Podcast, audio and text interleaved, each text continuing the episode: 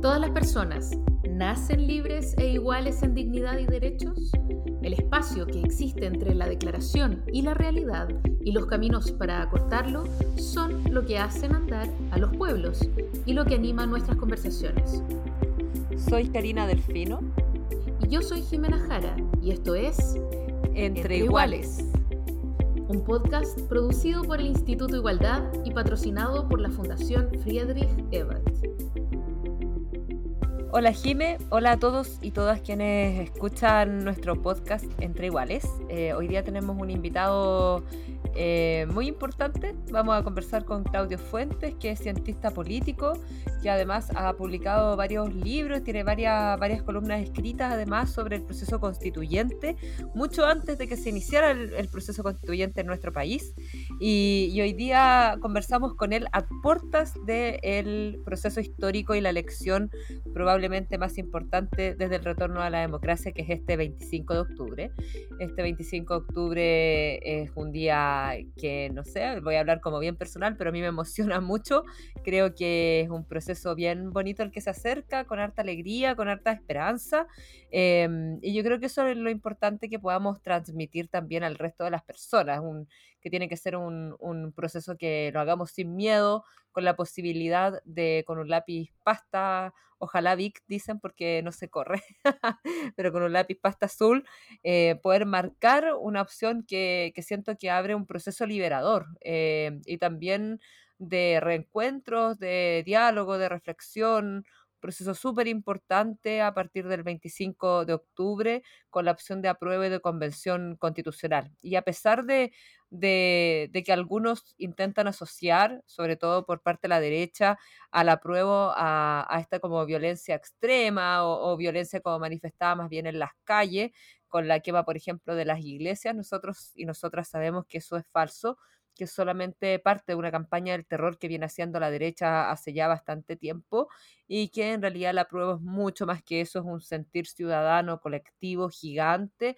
expresado en la mayoría de las personas por hacer y creer en que Chile puede ser distinto, puede ser una sociedad más justa, más igualitaria eh, y que por fin podamos superar este estado tan, tan desigual, en la cual son algunos pocos nomás los que reciben los beneficios, la mayoría de la población vive bajo angustias, preocupaciones, endeudados, etcétera. Así que este siento que es un podcast como bien alegre a la espera de, de, este plebiscito del día domingo y que esperamos que todos y todas vayan a votar, obviamente por la opción apruebo y por convención constitucional. Oye, eh, casi que aplaudo, Karina. Eh, estoy, no, también sumamente, sumamente ansiosa y auspiciosa también, porque además el domingo eh, va a ser como un doble triunfo, ¿no? Porque el 25 de octubre del 2019 fue eh, hashtag la marcha más grande de Chile. Eh, se juntó más de un millón de personas, como 50.000 según los carabineros, pero un millón, más o menos un millón doscientos mil personas repletaron la Plaza Italia y fue súper, fue, fue grande, fue multitudinario, fue fabuloso y eh, de alguna manera se cierra un ciclo perfecto, ¿no? Desde, desde esa esperanza colectiva de que pudiéramos construir un proceso que cambiara Chile hasta la, la, puerta de entrada al proceso que efectivamente abre un cambio que puede ser tremendamente relevante. Eh, así que es un aniversario fabuloso y yo espero que el, el domingo en la noche estemos celebrando este doble triunfo, el aniversario y la felicidad de que a un año de ese aniversario estamos en un punto distinto. Y para eso tenemos que levantarnos a votar, participar mucho, porque mientras más seamos, eh, mayor legitimidad para el proceso, eh, más mostramos que efectivamente somos muchísimos más los que queremos que, que Chile tenga una nueva constitución y un nuevo perfil eh, y que ese nuevo perfil esté escrito por todos y por todas. No se trata de que nosotros queramos eh, instalar una constitución eh, de una manera, sino que queremos ni más ni menos que el derecho de vivir según como nosotros lo decidamos. Y eso es súper auspicioso. Así que vamos con todo. Vamos con todo. Vamos con el segundo bloque también de nuestro podcast con el querido Claudio Fuentes.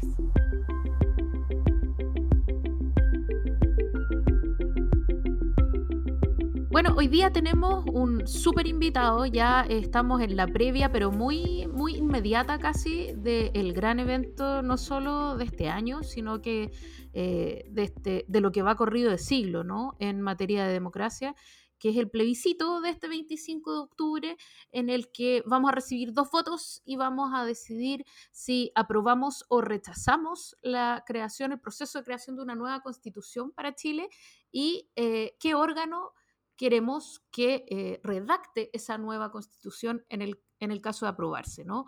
Un, un órgano mixto que es eh, la convención mixta, mitad parlamentario, mitad ciudadana, o una convención constitucional que es enteramente ciudadana y paritaria. Eh, para hablar de eso, eh, un poco tratar de hacer vaticinio, sabiendo que nadie es adivino ni nada, estamos con Claudio Fuentes, él es politólogo, es profesor de la Universidad Diego Portales y nos va a, acompañar un poco para resolver dudas y otro poco para tratar de ir desenredando esto que se empieza a tejer ya. ¿Cómo estás, Claudio? Hola, buenas tardes. Hola, ¿qué tal? ¿Cómo están? Muy bien, muy bien. Eh, ansiosos ya, eh, Claudio, ¿Qué, ¿Qué, crees que va a pasar este domingo? ¿Cómo, ¿Cómo, crees que vamos a estar aspectados? Yo te quiero pedir que partamos con algo que, que obviamente no se puede hacer tan fácilmente, que es un, pronóstico. Eh, va a ganar, yo creo que todos estamos aquí ansiosos de que gane la prueba, por lo menos en este podcast, eh, pero ¿por cuánto? ¿Cómo, ¿Cómo, crees que tú estamos? ¿Vamos a ganar por paliza?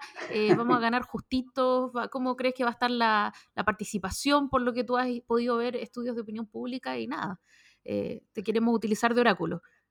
A ver, mira, em, eh, efectivamente yo creo que, bueno, gracias por la invitación acá a conversar. ¿ah? Em, a ver, yo creo que efectivamente es muy difícil pronosticar y más que nada este año, por la pandemia, eh, por una serie de circunstancias asociadas al plebiscito, se cambió la fecha, Em, ha sido muy interrumpido entre el conflicto social eh, y la pandemia y por lo tanto, eh, y además desde el punto de vista de los instrumentos de medición, antes confiábamos en algunas encuestas que son eh, cara a cara, es decir, que cubrían y, hacían una cobertura en todo el territorio y hoy día no tenemos eso, tenemos encuestas telefónicas y encuestas online. ¿Cuál es el problema con esa encuesta? Es que tienden a sobre representar eh, los niveles de participación. Si ustedes se han fijado en la encuesta, aparecen eh, de esa pregunta, yo voy a ir a votar, y aparece un 80% más o menos que dice que sí está interesado en ir a votar. A eso tiene que descontarle 10, eh, 15 puntos por lo menos. ¿Por qué? Porque las encuestas a teléfono y online están sesgadas hacia sectores medios y medios altos que tienen los que tienen acceso. Sectores rurales no alcanzan a cubrirse, regiones. Entonces, eh, aunque hay una expectativa muy alta de participación, yo creo que debería ser un poco mayor que la presidencial, que fue un, 50, un 49%, y por lo tanto si uno es optimista y piensa que eh, hay una sobrerepresentación de 15 puntos, debería estar más o menos entre sobre 60, 65% más o menos. Mi pronóstico, así como, pero me la cobran después, 65,1. Ahora 65,1 como exacto. Claro, no, pero es una broma. Eh, pero debería superar el 60. Ahora, eh, de acuerdo a esa encuesta, o sea, basándonos en eso y siendo conservadores y bajándole la expectativa de esa encuesta en términos de participación. Ahora, yo creo que participación es súper relevante porque genera un clima de opinión. Es distinto si partimos un, proceso constituyente con 20%, que sería legal, la mayoría de los que ellos dicen, eh, pero que si fuese un 60, un 70, un 80% del el ambiente político, el mensaje ciudadano sería muchísimo más potente. Y lo otro que ya más cualitativamente, nosotros en, la UDP estamos haciendo un proyecto que se llama Plataforma Contexto y hemos hecho muchísimos talleres, hemos reunido con más de 12.000 personas así en, estos ámbitos y en general la sensación térmica es, em, es, de, es de esperanza es de expectativa. Eh, la gente está ilusionada con el proceso. Eh, estamos haciendo un focus con, con, subjetiva en el proyecto este y, y, lo que la gente percibe es una gran ganas de eh, sentirse parte de este proceso. Y es la paradoja, porque vemos un clima político horroroso, pero una percepción social de, de, ánimo social sobre el tema. Entonces nadie está capturando ese ánimo y por lo tanto desde el punto de vista de, la participación yo creo que va a ser más alta que la presidencial por lo menos. Ahora, de la prueba rechazo, o sea, ahí todavía es una apuesta todavía mayor eh, porque la gente oculta sus percepciones, sus opiniones, pero si confiamos en que en general el comportamiento electoral ha sido bastante estable, debiese rondar el 70% por lo menos,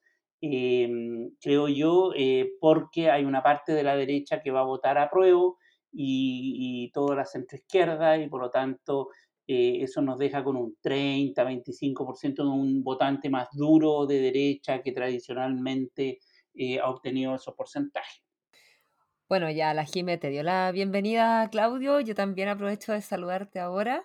Eh, Súper importante conversar contigo a puertas de esta elección. Em, yo no sé, estoy, nerviosa, como que quiero que llegue el día ya para ir a votar. Queda tan poquito que tengo como un sentimiento así como un poco de ansiedad. Y en este mismo sentido, bueno, la Jime también lo decía, que esta es una lección histórica en la historia de nuestro país. Te queríamos preguntar, ¿qué crees tú que significa esta lección para ti y para Chile? Y también la dificultad que ha tenido el avance de ciertas reformas que son importantes para que este proceso se lleve de buena manera. Eh, bueno, vemos que paridad salió relativamente rápido porque se aprobó antes de, de que se cambiara la fecha, pero le ha costado mucho a los escaños reservados eh, que se apruebe la reforma para, consagrarlo en el, en el Congreso y en el proceso constituyente. De hecho, estamos a puerta de la elección y todavía no está asegurado los escaños reservados. Y por otra parte, también todavía hay dudas respecto a la participación de los, de los independientes. O sea, si bien se baja un poco la brecha respecto a otras elecciones, ha habido el problema de cómo va a ser finalmente la participación de los independientes en las mismas listas de convencionales. Así que te queríamos preguntar sobre estos mundos que son súper importantes que participen en el proceso, pero que todavía no está asegurada la manera en cómo lo van a hacer. Mira, yo creo que mm, eh, efectivamente acá, eh, primero, eh, la relevancia histórica que tiene, yo creo que todavía no la aquilatamos y la vamos a aquilatar con el tiempo, producto, porque mm, se trata de la primera vez que la ciudadanía es convocada para decidir si quiere o no una nueva constitución y es la primera vez que va a existir más participación y eso yo creo que coloca unos desafíos impresionantes al sistema político en general. Eh, a ver, eh, primero, yo creo que este proceso que se está inaugurando y cuando el 26 de octubre despertemos y dijimos, chuta, decidimos hacer una nueva constitución, y, ahí yo creo que realmente vamos a empezar a aquilatar de que hay que hacer este proceso, que este proceso es realidad, se está desarrollando. Y ahí el principal desafío yo creo que es lo que hemos visto en la encuesta, en estos estudios, etcétera, es lo primero es el involucramiento de la ciudadanía. ¿Cómo diablos hacemos y hacen los partidos políticos? Yo soy independiente, pero eh, soy parte de una élite que convive con partidos, etc. y ¿Cómo se hace para generar una apropiación ciudadana del proceso? Yo creo que eso es clave, clave, clave. Es decir, que la ciudadanía se cierta parte de un proceso de transformación y de creación de una nueva forma de convivir, eh, que es lo que es la constitución, cómo convivimos en sociedad. Y por lo tanto, el principal desafío, a mi juicio, que viene, eh, tiene que ver con este, lo que se llama, lo que han hablado de la expectativa, mucha gente, eh, pero yo creo que la gente, por lo menos de la que yo he conversado, la tiene clara respecto de que la nueva constitución no le va a cambiar así la AFP o la pensión del día a la mañana, pero sí yo creo que hay un cansancio con que el chancho está más repartido, que tiene que mm. haber más condiciones de igualdad, de justicia, y, y eso al final se cristalizó en el cambio constitucional. Por lo tanto, para los partidos, para los actores políticos, etcétera, va a ser muy relevante el cómo se incluye a los actores sociales en este proceso. Eso es lo primero. Y lo segundo de lo que tú hablabas, yo creo que efectivamente la inclusión de actores sociales, que esto ha pasado en otras partes, ¿ah? en Colombia y en otros procesos constituyentes pasó de la misma manera. Eh, una presión porque hubiese indígena, una presión porque hubiese independiente, y ahora en Chile es la primera vez que hay una presión tan fuerte y tan demostrativa porque hubiese paridad. Eh, entonces, desde esa perspectiva, yo creo que la demanda es, yo quiero que esta convención, estos que escriban la constitución, sean lo mayor posible un reflejo de lo que soy. Y ahí el problema está en eso, o sea, en eh, cómo cumplir con esa expectativa. Eh, porque sabemos que, porque a mí me ha tocado, no sé si a ustedes les ha tocado en los conversatorios que han tenido, de gente que dice, no, no, no, no es que quiero a alguien como yo, quiero yo estar. Así como, como la gente tiene una sensación de querer estar ahí tomando la decisión. Y, cumplir esa expectativa eh, es difícil. Entonces, ¿cómo tú logras un perfil que sienta una, mm, que uno se sienta identificado con esa diversidad, con ese mundo, con esa razonabilidad, con esa eh, ideas, creatividad eh, y un espíritu eh, de construcción de una transformación social. Yo creo que eso es un serio desafío, particularmente para los partidos. Sí, y a propósito de eso, eh, voy, a, aprovechar de hacer dos preguntas en una. Una tiene que ver con eh, cómo ves el proceso de incorporación de los independientes en, el proceso como constituyentes, básicamente, ¿no? Se ha discutido mucho sobre si debería haber más facilidades, menos facilidades. Hoy día pueden, eh, pueden generar pactos, tienen condiciones un poco más ventajosas en términos generales ¿no? o, nominativos, porque evidentemente para ellos hay una dificultad en poder organizarse y juntar eh, votos. Eh, aún así hay mucha gente que encuentra que es, eh, es poco todavía la cabida que hay para los independientes y por lo tanto te quiero preguntar tu opinión. Esa es la parte uno de la pregunta. La, la parte dos es que a pesar de todos los mecanismos que se pueden generar para una mayor diversidad en la representación de los constituyentes, tal como tú acabas de decir, la gente tiene esta sensación de que quiere estar ella tomando la decisión, ¿no? Y en ese sentido, eh, es un momento en el que cuesta conformarse con la democracia representativa. Eh, y, hay una especie de demanda como para que, como para que esta democracia se vuelva eh, o, genere mecanismos cada vez más directos para poder estar, ¿no? y en eso incide, bueno, la desconfianza en la clase política y la dificultad enorme hoy día que tenemos para delegar este tipo de decisiones. O sea, si tú lo piensas en el movimiento social, tampoco se, haya, se han constituido voceros relevantes que permitan canalizar demanda, o sea, ha sido sumamente típico e, en ese sentido. Y por lo tanto, parte uno de la pregunta, ¿cómo ves la incorporación de los independientes? Y parte dos de la pregunta, por mucho que se incluya a los independientes, ¿tú crees que, va a bastar o que vamos a seguir sintiendo que, no estamos representados? Porque básicamente igual no podemos estar todos. A ver, eh, voy a, voy a mm, dar vuelta el, orden, ya que de lo más fácil a lo más complejo. eh, Respecto de la democracia directa, yo creo que sí, efectivamente hay un, hay un anhelo de participación más directa. Ahora, yo creo que eh, hay en la experiencia comparada y en la experiencia nacional, hay mucha gente que ya ha escrito ya ha trabajado eh, mecanismos de participación directa. Yo creo que eh, esta convención y que eso va a depender del reglamento que se escriba, va a ser muy relevante eh, qué tipo de mecanismo de inclusión ciudadana tú tienes para participar. El caso de Colombia del año 91, sin Internet, sin Excel, sin todas estas cosas, em, ¿cómo fue? Eh, se hicieron cabildos en cada municipio, se levantaron propuestas, se sistematizaron, se ordenaron y después la convención o asamblea comparó el proyecto de ley, eh, proyecto de nueva constitución con lo que la ciudadanía propuso, cosa que hubo una, una devolución. Ese ciclo completo eh, yo creo que tiene que estar presente en el caso de Chile. Segundo, hay mecanismos hoy día tanto de consulta no vinculante como eh, eventualmente consultas vinculantes. ¿Por qué no la convención podría tomar la decisión de, por ejemplo, que los delegados tuviesen cabildos abiertos todos los meses, una vez al mes, en sus territorios? Debiese ser una exigencia básica.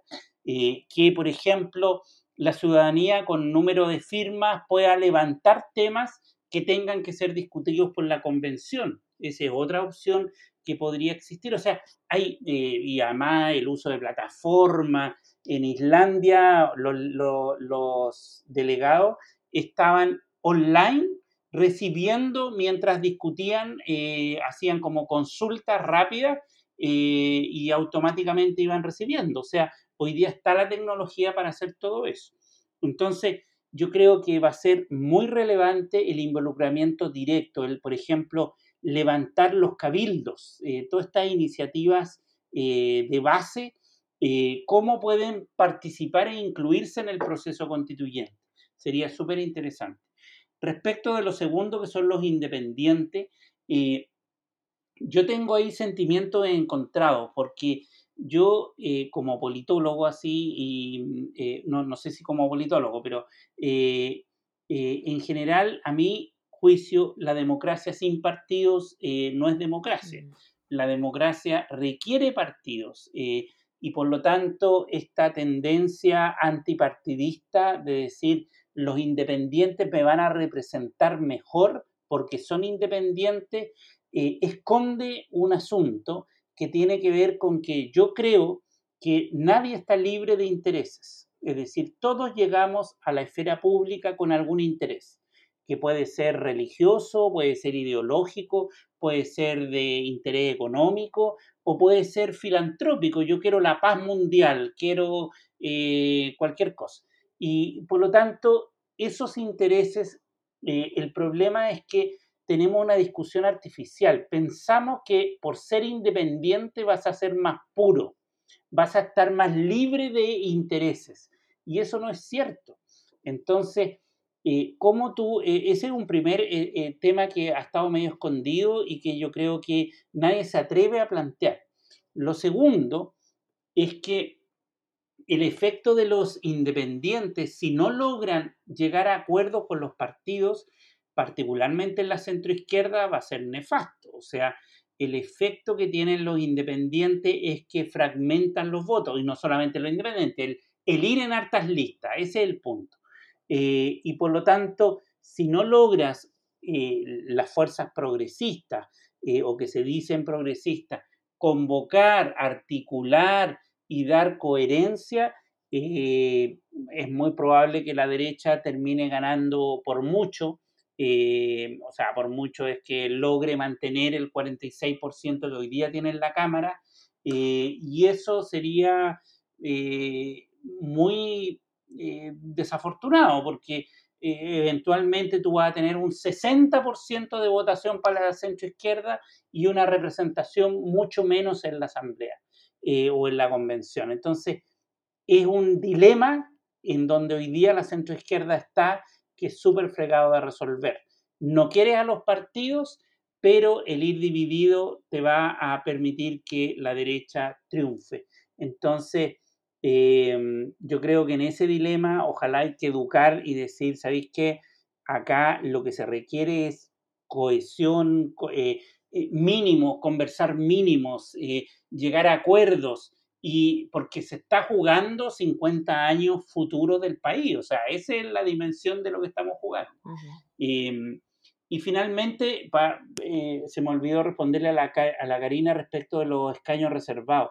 Yo creo que ahí con, o sea, si tú comparas, eh, de hecho tengo una tesista que está estudiando esto eh, de, mi, de, mi curso, eh, si tú comparas por una parte, ¿por qué pasó paridad y no pasa escaño reservado? O sea, ¿qué, qué pasa ahí?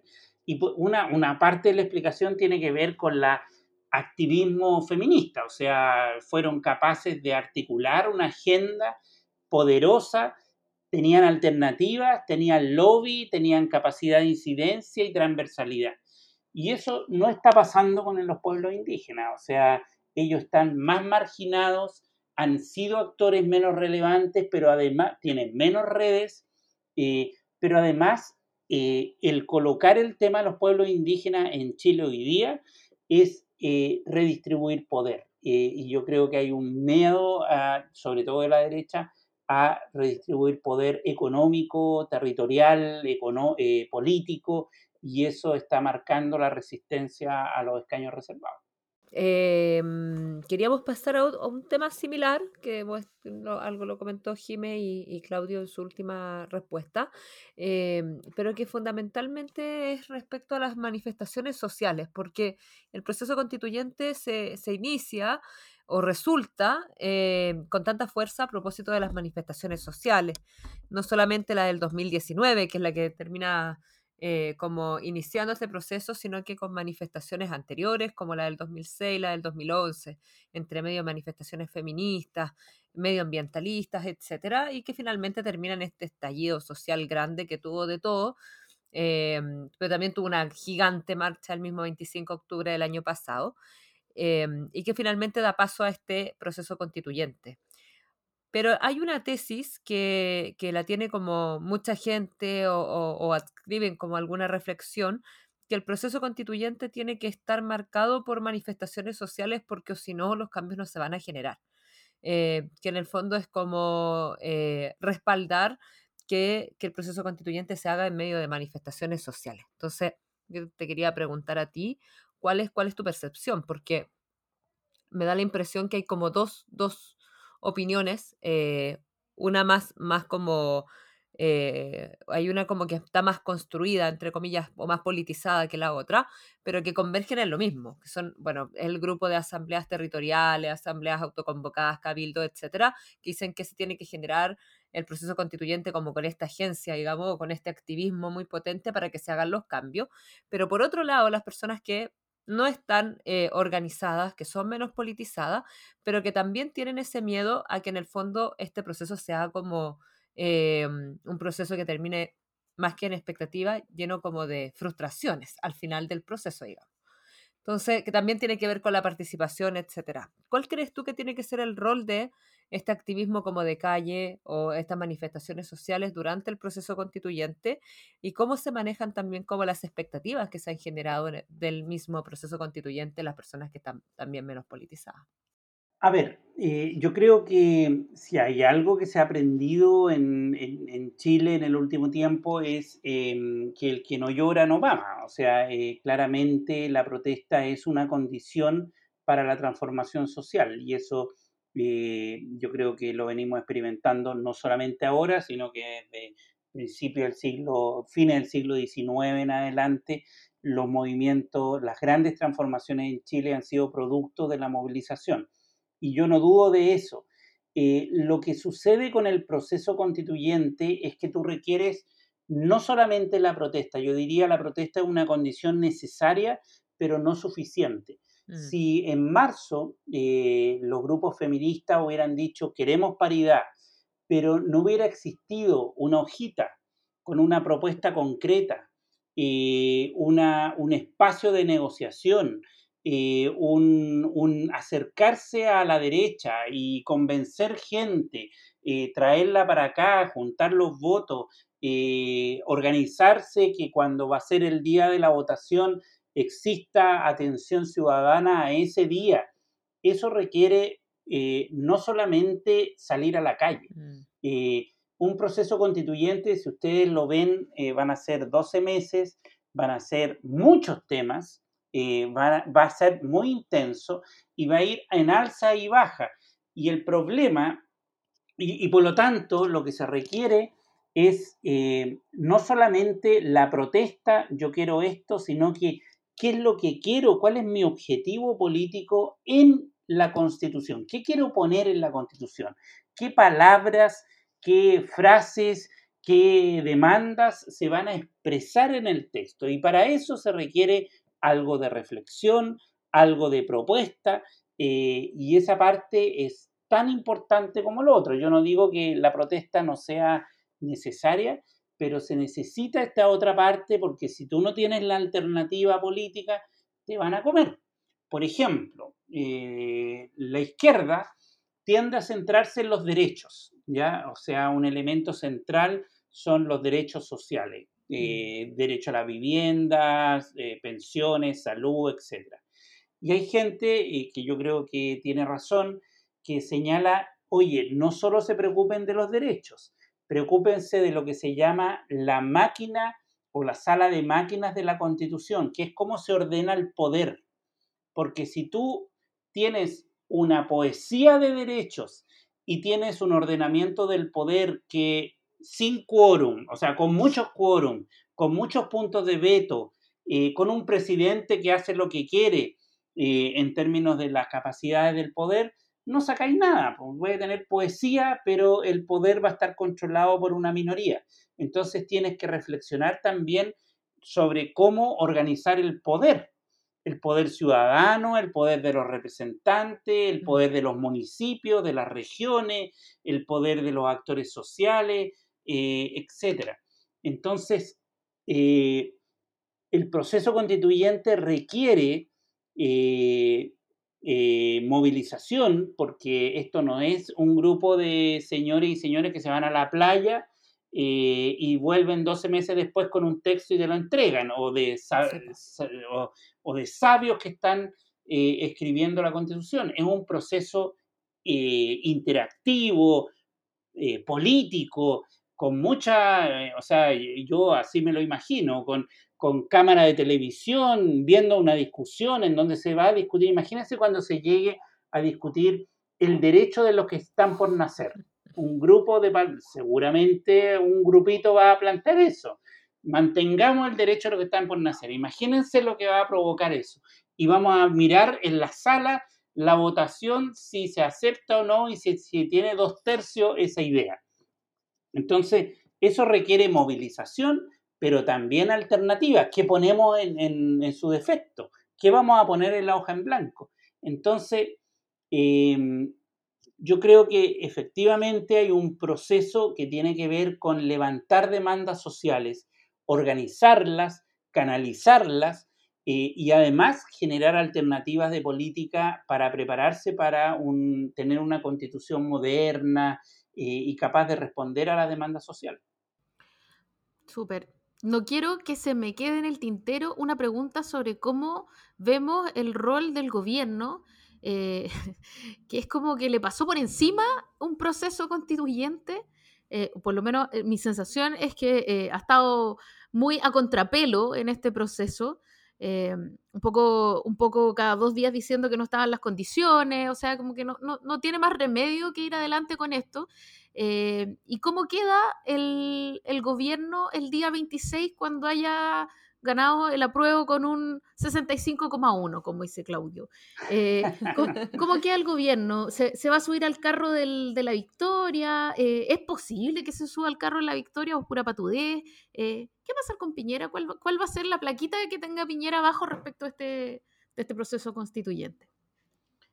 Súper, súper buena pregunta. Mira, eh, no, todas las preguntas han sido buenas, ¿eh? por si acaso.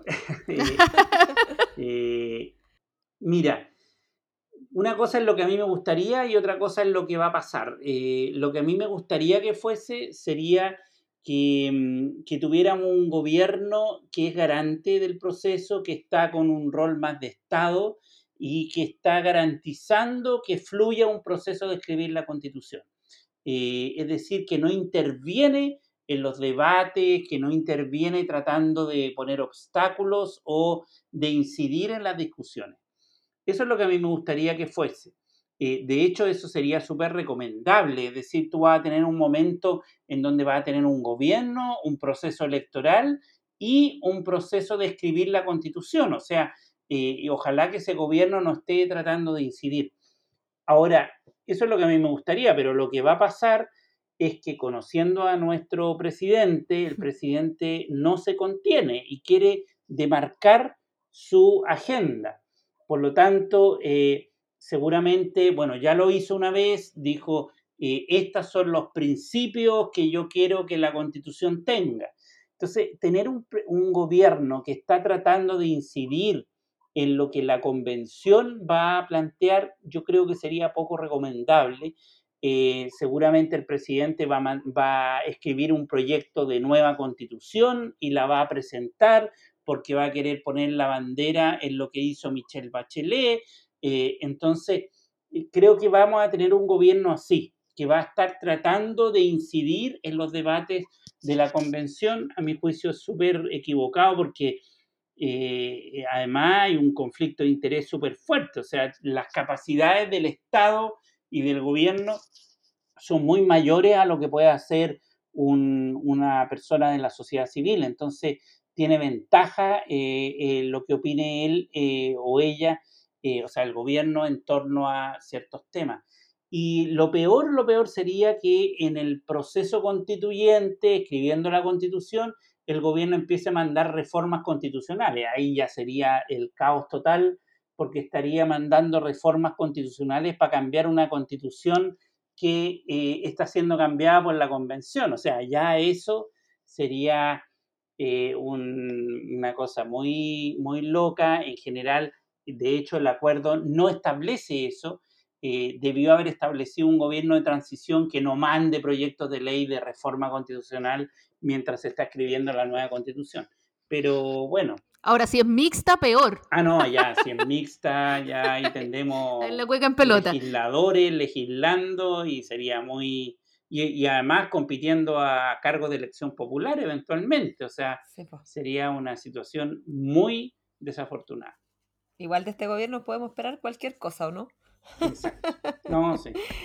Oye, ya para ir finalizando, porque nuestro podcast tiene como una duración de 30, 40 minutos, así que eh, te queríamos preguntar sobre algún libro o alguna película que nos recomiendes a puertas de este proceso histórico que estamos Chuta. viviendo.